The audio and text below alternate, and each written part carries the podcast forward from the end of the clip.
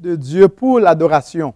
Et nous avons déjà vu les exemples avec les tabernacles et aussi euh, les temples, les tentes, euh, des choses comme ça. Et aujourd'hui, nous allons voir le voyage de l'arche.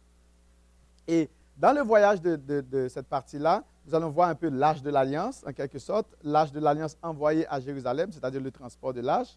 Un avertissement pour nous, euh, la louange, nous allons terminer avec l'idée que la louange ne peut pas dissimuler la désobéissance. La louange ne peut pas dissimuler la, désobéissance. Quel est notre but? Euh, Quel est notre but rapidement?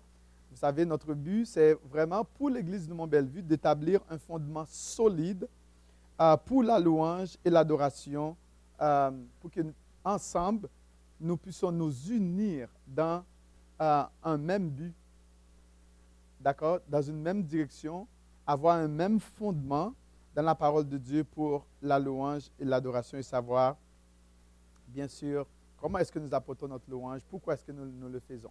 Et avant de, rentrer rapidement dans euh, le transport, euh, le voyage de l'arche, euh, je vais quand même essayer de vous donner un peu une perspective de la louange et de l'adoration. vous donner une perspective de la louange et de l'adoration. La manette, est-ce que j'ai la manette? OK. Une perspective de la louange et de l'adoration.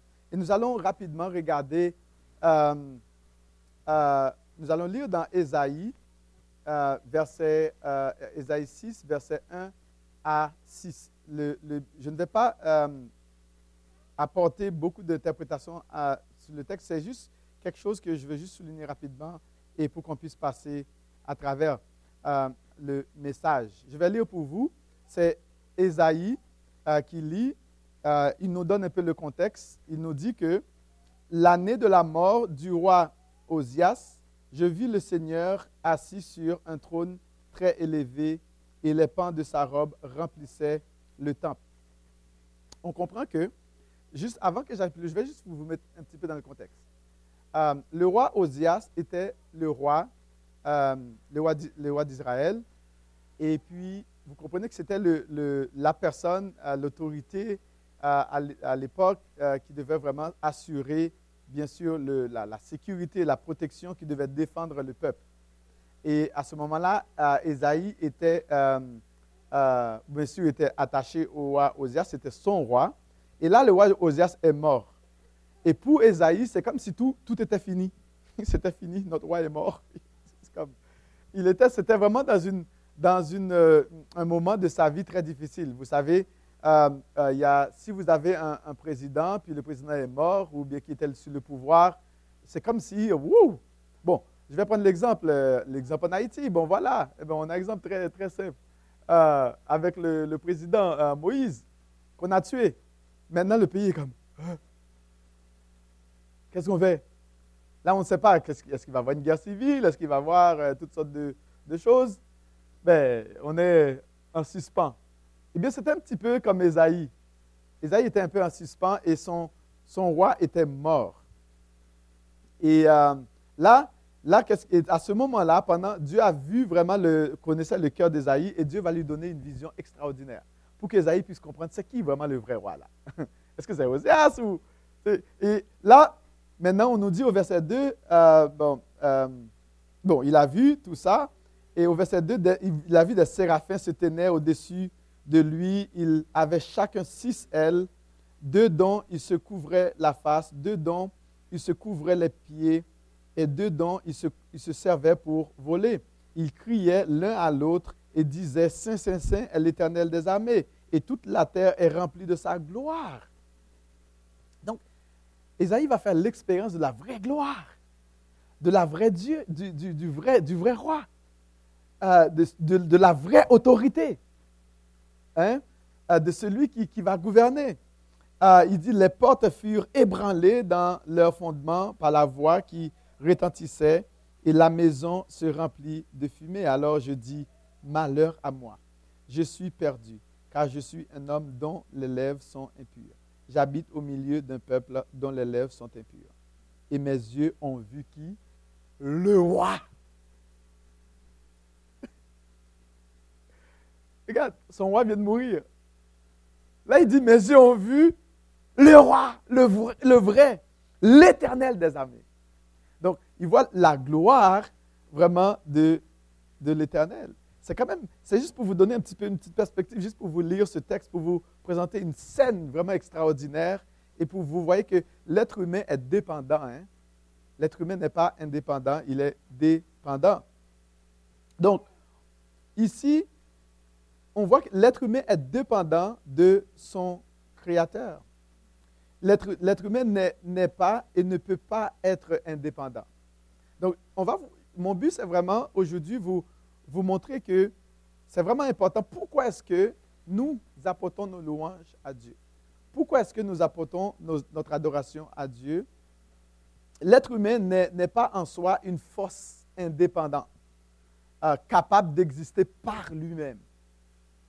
D'accord?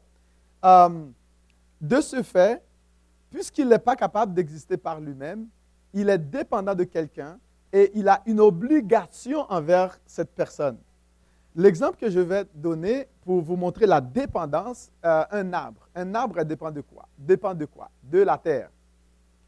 Si tu prends un arbre et que tu, tu l'enlèves de la terre, qu'est-ce que vous pensez qui va arriver? Hein? Il meurt. Parce que le déracinant, les racines n'ont plus de, minéraux, de minéraux, des choses comme ça pour que l'arbre puisse continuer à, continuer à vivre. Vous prenez un poisson, vous l'enlevez de l'eau. Qu'est-ce que vous pensez qui va arriver au poisson? C'est sûr qu'il va, il va, essayer de faire toutes ces affaires pendant euh, quelques, peut-être, ça peut aller jusqu'à quelques heures. Mais le poisson finira par mourir. Parce que le poisson dépend de l'eau. Je peux vous donner plein d'autres exemples de dépendance. L'être humain, ainsi, de la même façon que l'arbre dépend de la terre, de la même façon que le, le poisson dépend de l'eau, l'être humain dépend de son Créateur. Et il ne peut pas vivre hors de son Créateur, pleinement. Il ne peut pas trouver tout ce qui est nécessaire à sa, sa, sa, sa, vie, à son développement, de son Créateur. Tout comme le poisson, il peut durer un peu, un peu longtemps là, avant qu'il meure. L'arbre aussi, avant que les feuilles commencent à faner, il peut durer un, bout là. Les feuilles peuvent, dès que tu l'arraches dès le début, ben, les feuilles sont vertes. D'accord? Après deux heures, les feuilles vont commencer à être peut-être debout. À un moment donné, après peut-être trois heures, tu, vas voir la feuille comme ça. D'accord? Ça, ça commence à. Après ça, ça change de couleur. Mais ça peut prendre plusieurs heures. L'être humain peut durer longtemps mais il finit par mourir pareil, hors de son Créateur. D'accord? Donc, c'est juste pour dire qu'il euh, à cause de, de, cette dépendance, euh, nous devons vraiment apporter l'adoration à Dieu. L'adoration, à ce moment-là, est l'activité la plus urgente de l'être humain. C'est l'activité la plus urgente et la plus primordiale de l'être humain. Et puisque personne ne peut vivre seul, mais est dépendant d'une puissance supérieure, à sa relation envers cette force est capitale. Et c'est pourquoi l'adoration est son activité la plus urgente. Parce que sa vie en dépend, il doit rester. Hein, tout comme l'arbre doit rester dans la terre, l'être humain doit rester. Hein, euh, doit rester connecté avec son, Créateur. Et qu'est-ce qui arrive si on arrête d'adorer Dieu? Euh, mais avant de répondre à la question, on va voir un peu dans l'Ancien Testament euh, quelques mots qui définissent un peu l'adoration. le mot shaha dans l'Ancien Testament signifie s'incliner, signifie c'est-à-dire se baisser, s'incliner, baisser ou se prosterner devant la personne. Pourquoi? Parce que cette personne est la personne supérieure de qui je dépends. Vous comprenez? Je dépends de cette personne, ma vie dépend de cette personne, toute mon existence dépend de cette personne. Et si la personne dit aujourd'hui tu meurs, tu meurs. Si la personne dit c'est fini pour toi, c'est fini. Vous comprenez? Donc je dépends de cette personne. Mon existence dépend de cette personne. Et de ce fait, j'ai une attitude de respect profonde pour cette personne. Parce que ma vie en dépend. Et c'est l'idée aussi, le, le, traduit vraiment une attitude, une attitude de révérence, de soumission, euh, d'attachement envers cette personne. Vous comprenez? Euh, et on voit par exemple Esaïe, quand il, au verset 3, Esaïe 6, verset 3, il parle de, de gloire. il a vu comme le Dieu de gloire. il y a tellement, on, réalise l'importance de cette personne. Et rapidement, qu'est-ce que, lorsque Esaïe a vu vraiment Dieu dans sa splendeur, dans sa gloire, et rapidement, il voit son état. Il dit, wow, hey, hey, maudit, je suis maudit, moi. Quand il voit le vrai, quand il voit la valeur de cette personne, quand il voit la gloire de ce Dieu, quand il voit les activités qui se passent autour du trône et comment les, les, séraphins donnent gloire à Dieu, lui-même, quand il se regarde, il dit Wow, je suis perdu. Première chose qu'il dit Moi, je suis perdu. Vous comprenez? Lorsqu'on est déconnecté, on n'est pas enraciné, on est perdu. Tout comme l'arbre, il va mourir. Esaïe s'est rendu compte que il est perdu. Et il habite au milieu d'un peuple aussi perdu que lui. Non seulement lui, mais il habite au milieu d'un peuple qui est rempli de péchés. Parce, pourquoi? Parce que le peuple était aussi déconnecté, tout comme lui. C'est quand même exceptionnel, c'est extraordinaire. Et dans le, Nouveau Testament, on va voir le, verbe qui, euh, on a le verbe shaha, euh, dans le Nouveau Testament, dans l'Ancien Testament, et dans le Nouveau Testament, on va voir le, verbe euh, euh, proskuneo, qui signifie tout simplement aussi s'incliner. D'accord? Littéralement, cela signifie embrasser, embrasser vers, baisser la main. C'est comme, sais, la personne fait ça puis tu hein, majesté, euh, tu, dois te baisser là. C'est comme, comme ça là. Il passe là, tu n'oses pas euh, lever la tête parce que c'est le majesté, c'est le roi. Et Esaïe, il a vu ce roi. Et rapidement, c'était, il, a pris conscience de, de son état. Um, il y a aussi un autre mot. Donc, l'idée, le mot proskuneo, dans l'Ancien Testament, c'est l'idée de, se prosterner devant Dieu, de, l'adorer, de l'offrir un culte, de, de, reconnaître la splendeur de cette personne et aussi vraiment de, son importance. Il y a aussi un autre mot, euh, euh, qui, un autre mot grec qui va aussi signifier tout le sens du service, euh, qui est aussi l'autre deuxième partie de l'adoration. C'est le mot liturgia qui signifie tout simplement rendre service aux gens. D'accord? C'est rendre service, rendre service à. Et c'est ce mot, c'est de ce mot que vient le mot ministère. D'accord? Ministère, c'est-à-dire rendre un service à Dieu. Donc, tu as le mot, vous avez, le mot shahad dans l'Ancien Testament, tu as proskuneo, qui résume l'idée vraiment de l'adorer, l'idée d'une obligation de vraiment d'adorer ce, Dieu-là parce que on dépend, notre existence dépend de lui. Le parce que c'est lui qui donne le mouvement, l'être, c'est lui qui nous permet de respirer. Et si Dieu dit souffle, lève-toi, ben, qu'est-ce qui arrive? Le sac vide tombe et l'esprit retourne à Dieu. Quand je dis le sac vide, vous comprenez ce que je veux dire? Hein? Les corps. Est-ce que vous avez vu les, les, pantins là qu'on. Euh, ben, on n'a pas de pantins là, mais c'est comme on essaye de. On laisse tomber, puis c'est comme sans vie. C'est comme. Quand Dieu dit, homme, retourne à la poussière, qu'est-ce qu'il fait? C'est fini. Il n'y a rien qu'on peut faire. C'est fini. C'est fini parce qu'on doit, on doit l'adorer.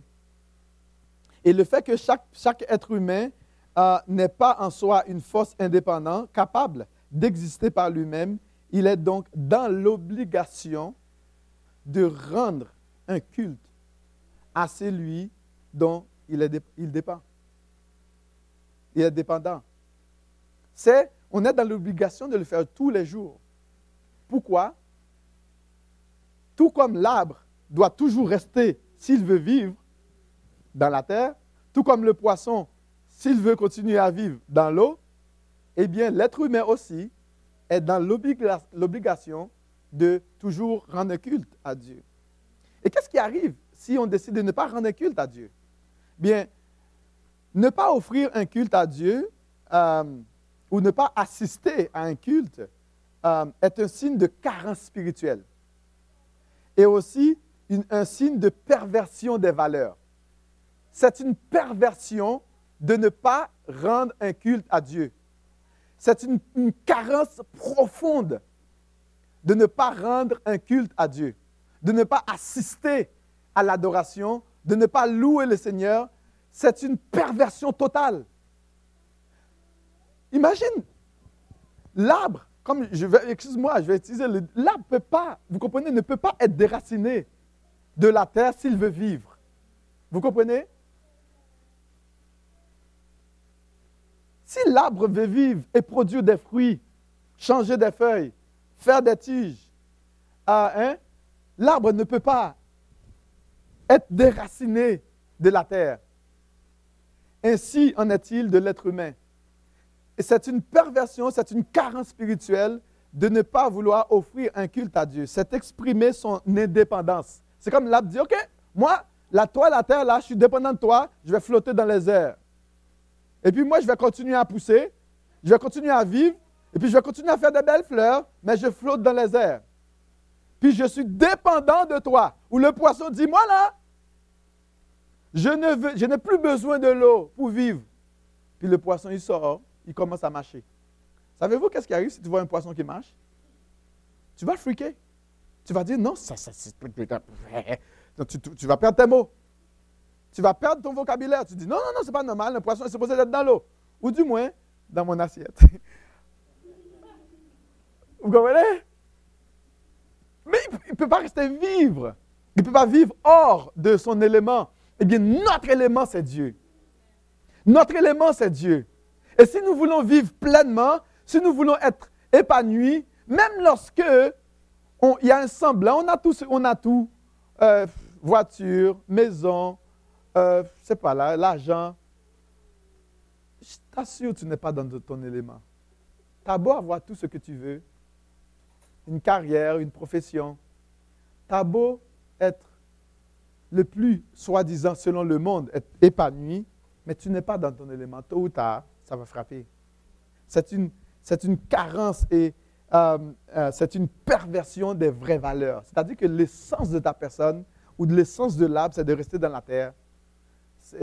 L'essence du poisson, c'est d'être dans l'eau, mais notre essence à nous, c'est d'être en Dieu et de lui offrir un culte, de, le faire avec respect, avec dignité, euh, des choses comme ça. Donc, l'adoration comprend comprend une, une, réponse, une réponse de louange, de reconnaissance devant la bonté de Dieu. Le fait que ce Dieu-là est tellement bon pour moi, il fait pleuvoir, il me donne le soleil, il me donne, non, en plus de sa, de sa personne, en plus qu'on doit rester, bien sûr, c'est notre élément, mais il y a un autre aspect aussi, le fait qu'il pouvoit tellement à, à, à mon existence, le fait que je sois capable de marcher, de me lever, de vaquer à mes préoccupations, tout cela est une grâce de Dieu. C'est la bonté de Dieu envers moi. D'accord? Et pour cela, en réponse à cela, à cette bonté-là, je l'adore, je le sers et j'apporte des offrandes euh, qui attestent que euh, tous nos biens, tout ce que nous sommes, tout ce que nous possédons euh, sont de Dieu et nos vies sont consacrées à son service. C'est un signe de reconnaissance. Mais autrement, c'est une perversion. Et toute vie qui vit, qui, qui, qui, vit hors de ça, c'est une perversion des valeurs. C'est une carence spirituelle. Et on peut donner toutes sortes d'excuses qu'on veut, mais c'est ça, c'est pas normal. Vous comprenez? C'est pas normal. Donc, puisque nous sommes dépendants de Dieu, notre adoration doit être selon ses normes et non selon nos propres choses selon nos propres. On ne peut pas décider de dire, OK, moi je vais faire comme je veux. Ou comme l'arbre qui dit, ben là, moi, regarde, vous savez, hein, euh, c'est vrai que c'est la terre, je pousse de la terre, mais je, vais décider de, de, faire comme je veux. Mais non, tu dois obéir aux règles de la terre parce que c'est de là que tu vas puiser toutes les ressources nécessaires pour ton existence. Et à partir du moment qu'on te déracine, c'est fini aussi. C'est fini pour toi. Non. Euh, et nous allons voir qu'est-ce qui arrive lorsque nous le faisons mal. Qu'est-ce qui arrive lorsque nous ne respectons pas euh, les règles de celui qui est notre supérieur, de celui envers qui nous devons respect, soumission et adoration. Parce que nous pouvons quand même mal le faire. Nous pouvons dire, moi, je vais le faire selon mes principes à moi, je vais le faire selon mon goût à moi, selon ceux qui m'intéressent, selon ceux que j'aime. Est-ce qu'on doit le faire comme ça? Ah non. Non, parce que c'est sûr que Dieu nous aime, hein, il nous aime à la folie, mais il y a certaines choses qu'il faut respecter. Il y a, un, ordre. Mais sinon, qu'est-ce qui arrive? Mais c'est une perversion de la manière dont on doit vivre. Les choses ne vont pas passer comme cela devrait se faire. Et nous allons voir un exemple euh, avec, bien sûr, le voyage de l'arche. Et ça qui nous amène à voir l'arche. Qu'est-ce qui va se passer? Bien, je vais juste vous décrire un petit peu c'est quoi l'arche. c'est un coffre euh, euh, dans lequel les Hébreux gardaient les, les, les tablettes de la loi. parce que Dieu avait donné les, tablettes de la loi, c'est juste pour indiquer que l'être humain est soumis à son supérieur. Et la loi exige, nous dit qu'est-ce qu'on doit faire et comment on doit le faire. Pour que, bien sûr, les choses se passent bien comme il faut. Et le, le peuple Israël était tenu de faire exactement ce que Dieu leur demande de faire. Rappelez-vous que on avait dit c'est quoi le but du temple? C'était quoi? C'était un endroit où on allait à la rencontre, à rencontrer Dieu. Euh, et qu'est-ce qu'on fait lorsqu'on rencontre Dieu? Il nous parle, il nous communique sa volonté, et nous, qu'est-ce qu'on fait?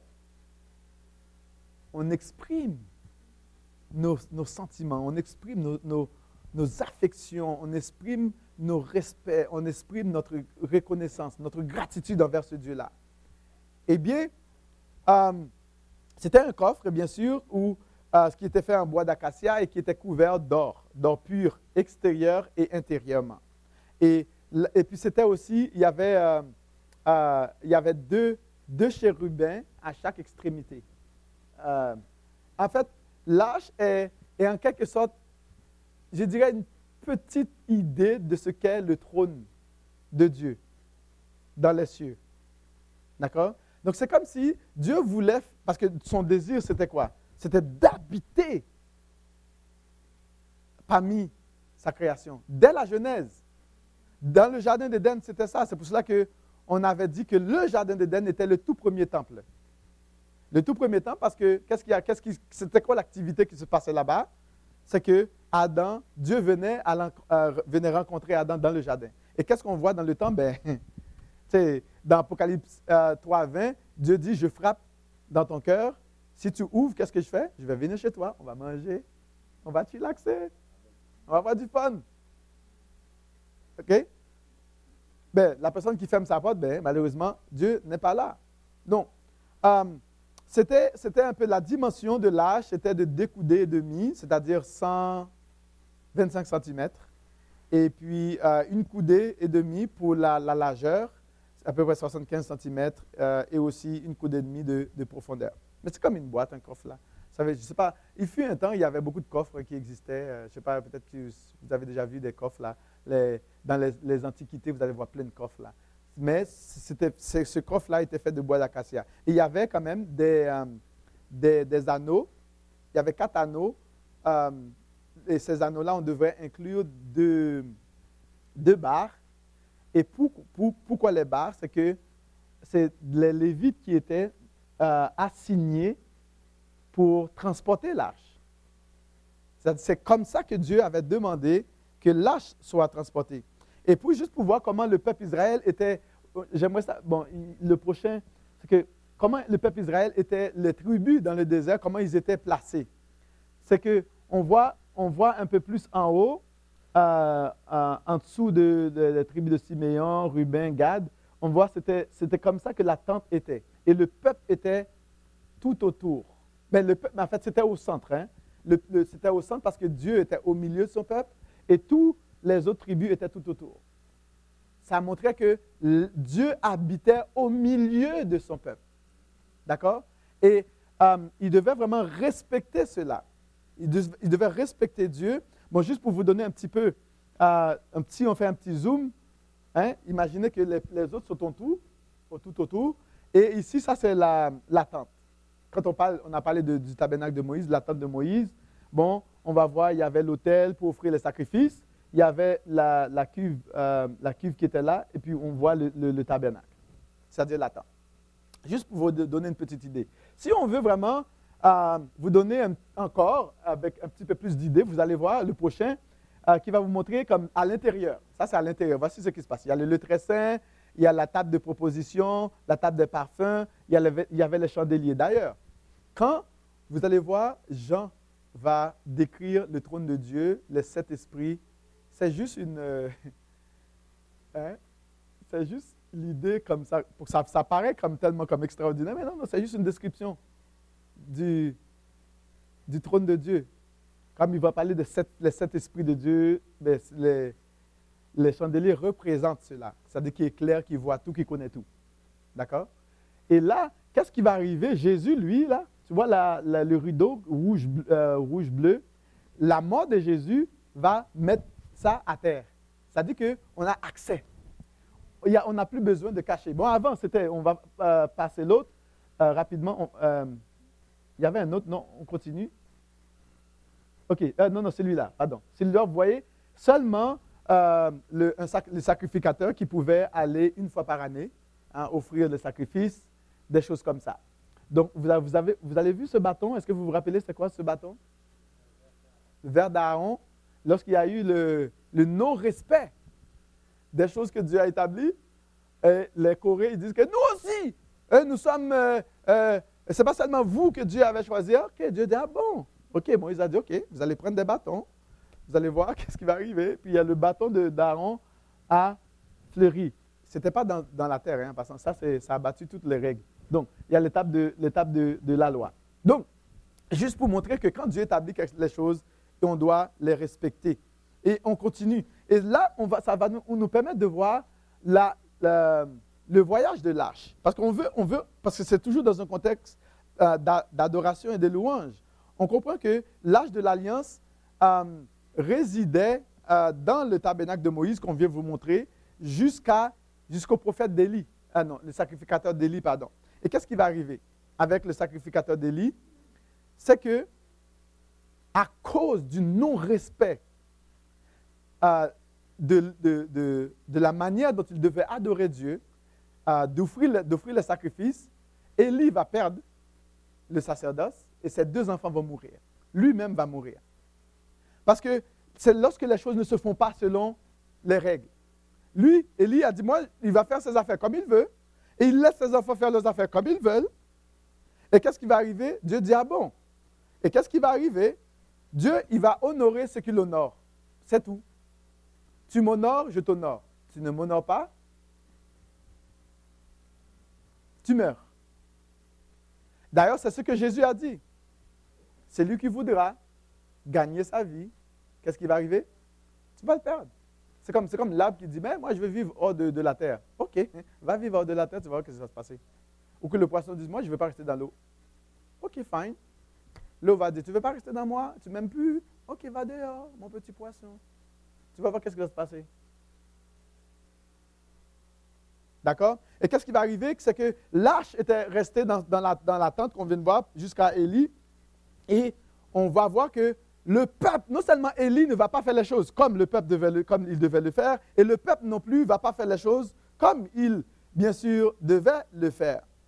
Donc, ils vont perdre là, dans une bataille avec les Philistins. Vous pouvez voir l'histoire dans 1 Samuel 2, verset 30 euh, euh, ben, on va voir qu'est-ce que Dieu va dire. Parce qu'il ne respecte pas. Regarde ce que Dieu va leur dire dans 1 Samuel 2. Si vous voulez, vous pouvez regarder dans votre Bible. Dans 1 Samuel 2, verset 30, 32. Euh, Il dit, c'est pourquoi, je vais lire pour vous, Vous pouvez le chercher.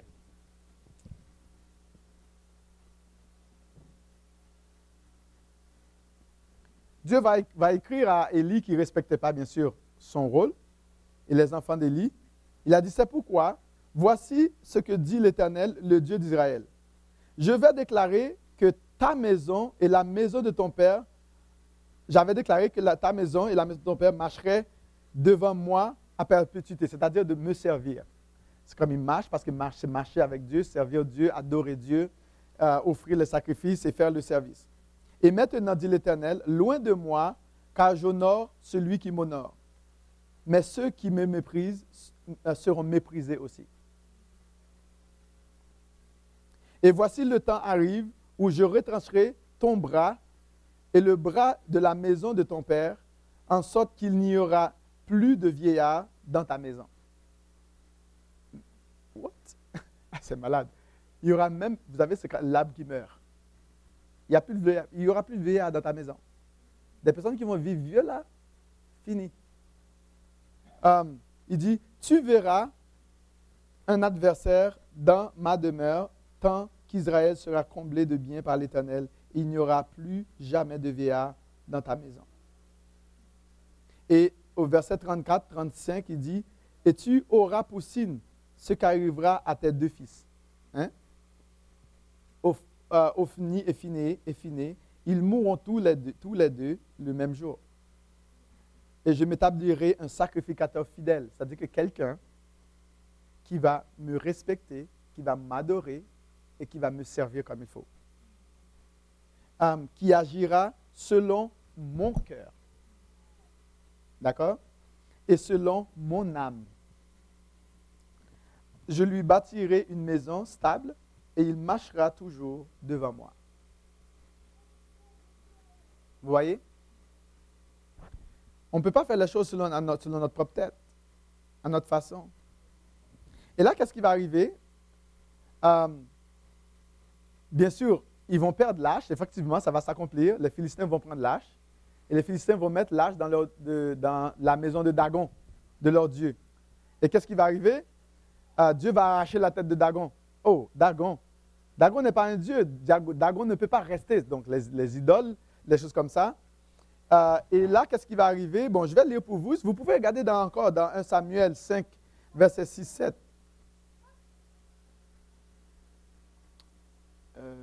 Ou du moins euh, jusqu'au euh, verset premier. À partir du verset premier. Donc l'âge va être volé, l'âge va être perdu, parce que l'âge représentait quoi? La présence de Dieu, d'accord? Euh, Qui devait être au milieu de son peuple. Maintenant, l'âge est allé dans un endroit qui normalement ne devrait pas être. On nous dit que les Philistins prirent l'âge de, Dieu, ils la transportèrent d'Ebenezer à Asdod. Après s'être emparé de l'âge de Dieu, les Philistins la firent entrer dans la maison de Dagon et la placèrent à côté de Dagon. Le lendemain, les Asdodiens, qui s'étaient levés de bon matin, trouvèrent Dagon étendu, la face contre terre. Ah, ok. Même Dagon devait être la face contre terre. Dagon devait adorer Dieu. D'accord?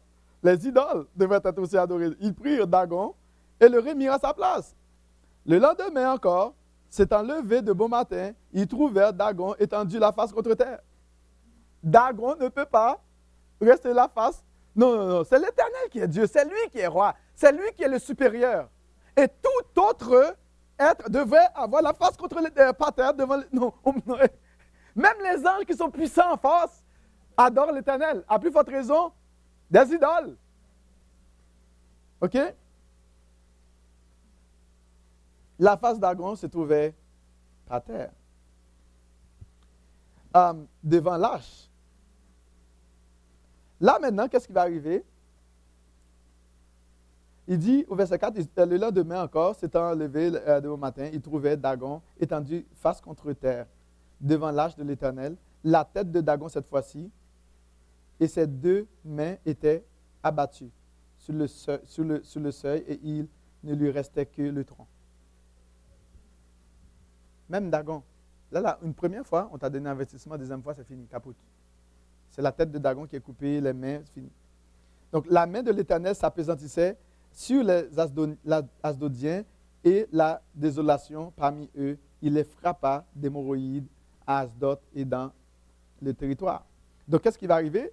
Ils vont plus, euh, les Philistins vont plus, euh, s'ils ne veulent plus supporter cette lâche, ils disent Oh, la présence de l'Éternel ne peut pas être parmi nous. Qu'est-ce qu'ils vont faire? Ils vont retourner, ils vont l'envoyer. Et euh, qu'est-ce qu'ils vont faire? Ils vont prendre un char neuf, ils vont prendre deux, deux, deux vaches et ils vont mettre des choses avec deux chats et ils vont l'envoyer. Ils vont l'envoyer à cause du jugement de l'Éternel. Vous pouvez regarder au verset 6, verset 7, euh, euh, Samuel 6, 7, 7, 8. Donc, qu'est-ce qui arrive? C'est que généralement, pour montrer que c'était la main de l'Éternel, euh, c'est qu'on prend deux vaches qui est vraiment, pour deux vaches, je vais lire le verset 7 pour vous. Maintenant, faites un char tout neuf et prenez deux vaches qui, euh, qui allaitent et qui n'ont point porté de joug, attelez-les au char et ramenez-les à, la maison, leurs petits qui sont derrière elles. Et vous prendrez l'âche de l'Éternel et vous la mettrez sur le char. Vous placerez à côté d'elle dans un coffre les objets d'or que vous donnez à l'Éternel en offrande pour le péché, vous la renverrez et il partira. À cause du jugement de Dieu, qu'est-ce qui est arrivé? C'est que les Philistins vont vraiment réunir leurs prêtres euh, et leur demandent euh, ce qu'ils devaient faire. Donc, donc on voit qu'il n'y a pas de conducteur sur l'arche. Il n'y a pas de conducteur. Il y a seulement deux vaches euh, à qui on a enlevé les petits. On a enlevé les petits. Généralement, qu'est-ce qui arrive? Quand on enlève les petits, les vaches vont suivre le petits. Ils ne vont pas aller dans un autre endroit. Puis comment cela se fait-il que les vaches savent exactement où aller?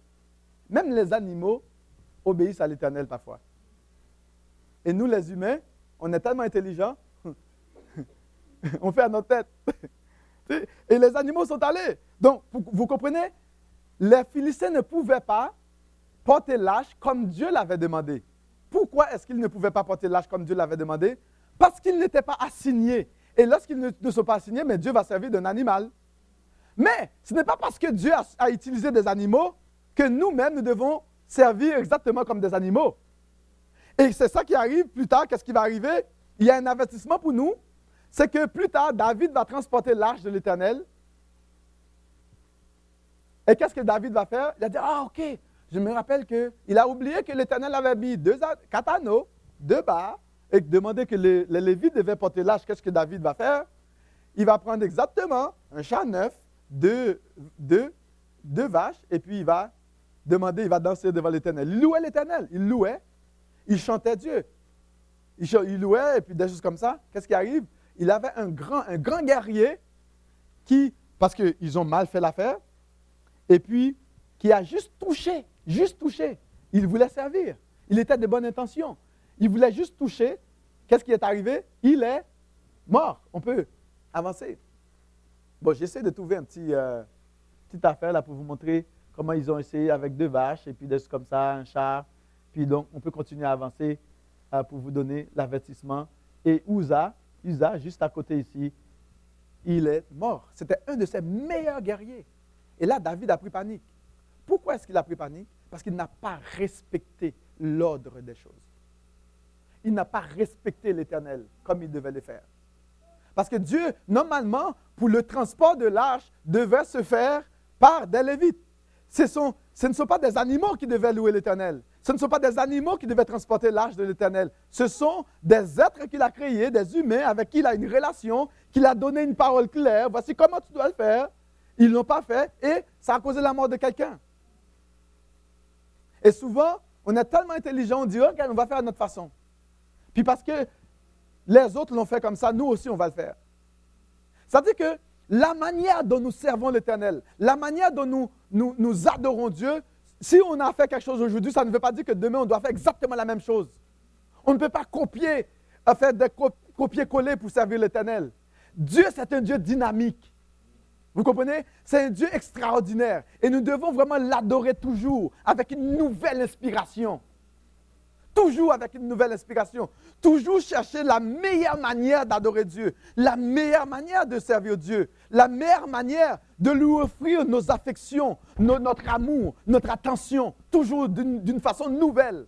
Et, aussi selon ses règles à lui, pas selon nos règles à nous.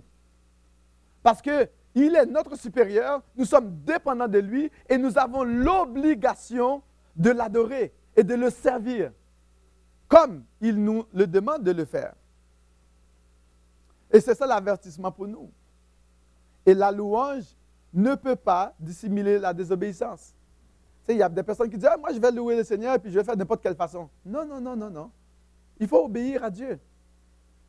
On doit aussi le faire, obéir, c'est de le faire comme il nous le demande de, le faire, avec un respect pour Dieu, un respect pour ses enfants, un respect pour son peuple, un respect pour son Église. Et aussi un, sentiment où on est capable de, d'avoir une sensibilité pour l'autre qui est, avec qui on adore le Seigneur. On ne peut pas le faire n'importe comment. On ne peut pas louer Dieu dans son Église n'importe comment. Et cela exige l'obéissance. Dans 1 Chronique 15, euh, qu'est-ce qu'on voit? On nous dit que alors David dit L'âge de Dieu ne doit pas être porté que par les Lévites, car l'Éternel doit être porté que par les Lévites. Là, il a pris son, il est revenu à, hein, selon ce que Dieu avait dit. Il a dit, regarde, l'âge de Dieu ne, doit être porté que par les Lévites, car l'Éternel les a choisis pour porter l'âge de Dieu et pour en faire le service à toujours. Donc, tu dois respecter ce que Dieu a demandé. Donc, on voit que David et ses hommes avaient utilisé un char, un char neuf, comme les Philistins. Mais ils ont négligé la parole de l'Éternel. Puis il y a des personnes qui vont dire que ah, l'esprit, l'esprit, l'esprit. Mais il néglige ce que Dieu dit par rapport à l'esprit. C'est comme si la parole que Dieu avait dit doit être en contradiction avec ce que l'esprit fait. Non, non, non. Pas du tout. L'esprit est soumis à la parole de Dieu. On est soumis à la parole de Dieu. Tout le monde est soumis à la parole de Dieu. On doit l'adorer. Et nous devons faire attention à la manière dont on le fait. Comme conclusion, Puisque nous sommes des êtres dépendants de Dieu, nous devons lui apporter nos louanges et nos adorations. C'est une obligation de le faire.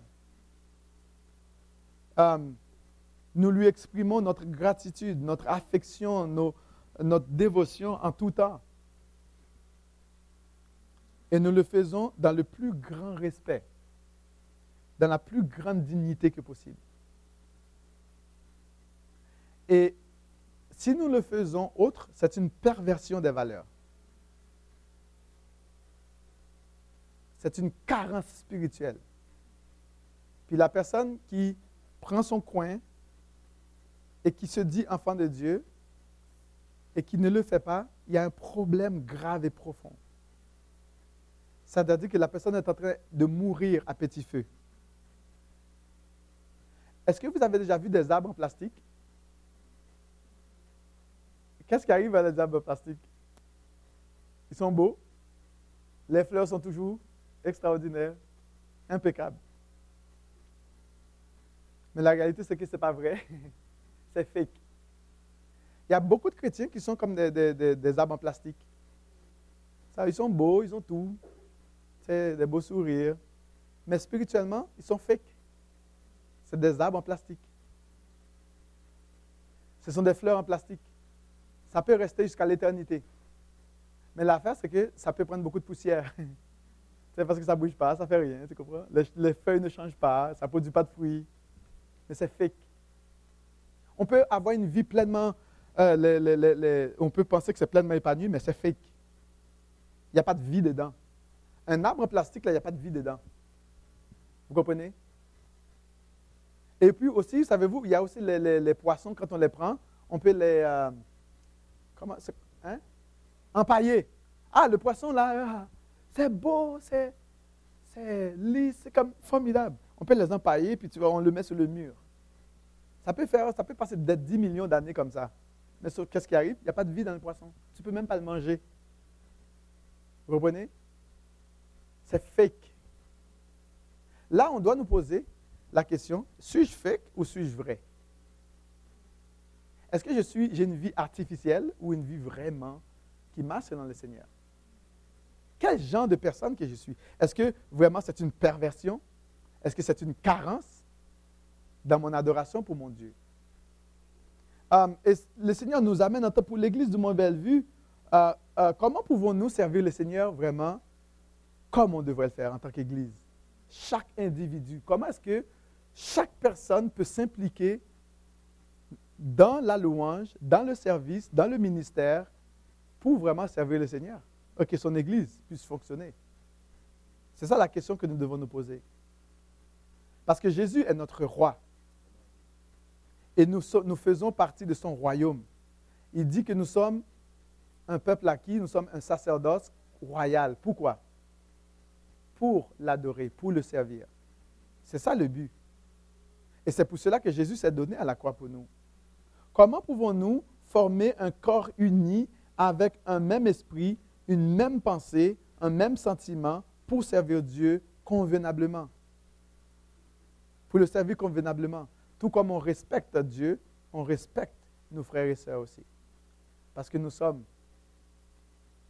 créés à son image, dans sa ressemblance, et Jésus s'est donné pour nous sauver non seulement nous avons cette obligation euh, envers Dieu parce qu'il est notre Créateur, euh, pour qui il est, parce que nous dépendons de lui, en plus de ça, son Fils nous a sauvés. Nous avons double raison de le faire. Eh bien, qu'est-ce qui arrive si nous décidons de faire autrement? Nous devenons comme des, des arbres comme en plastique ou des poissons empaillés. Ça va rester toujours beau, mais sauf qu'il n'y a pas de vie dedans. Est-ce que nous voulons ne pas vivre? Nous voulons vivre. Et c'est pour cela que je vais vous inviter à, louer le Seigneur, à le chanter, que nous soyons une armée qui s'élève pour l'adorer, pour le servir, pour être à, pour porter son nom haut, pour rendre son nom élevé, parce qu'il est digne. Nous reconnaissons la valeur de celui qui nous a tissés, de celui qui nous a créés. Vous savez, Dieu nous a placés dans son Église, ce n'est pas pour rien. Oui, Dieu veut qu'on grandisse spirituellement. Il veut aussi qu'on puisse le servir, l'adorer et être un bon témoignage. Dieu a une armée qui se lève pour lui obéir. Hum, une armée qui se lève pour le servir. Est-ce que nous sommes cette armée-là qui se lève pour obéir à Dieu, pour le servir convenablement, pour le louer? Je vais vous demander de vous lever pour vraiment chanter ces chants de tout votre cœur.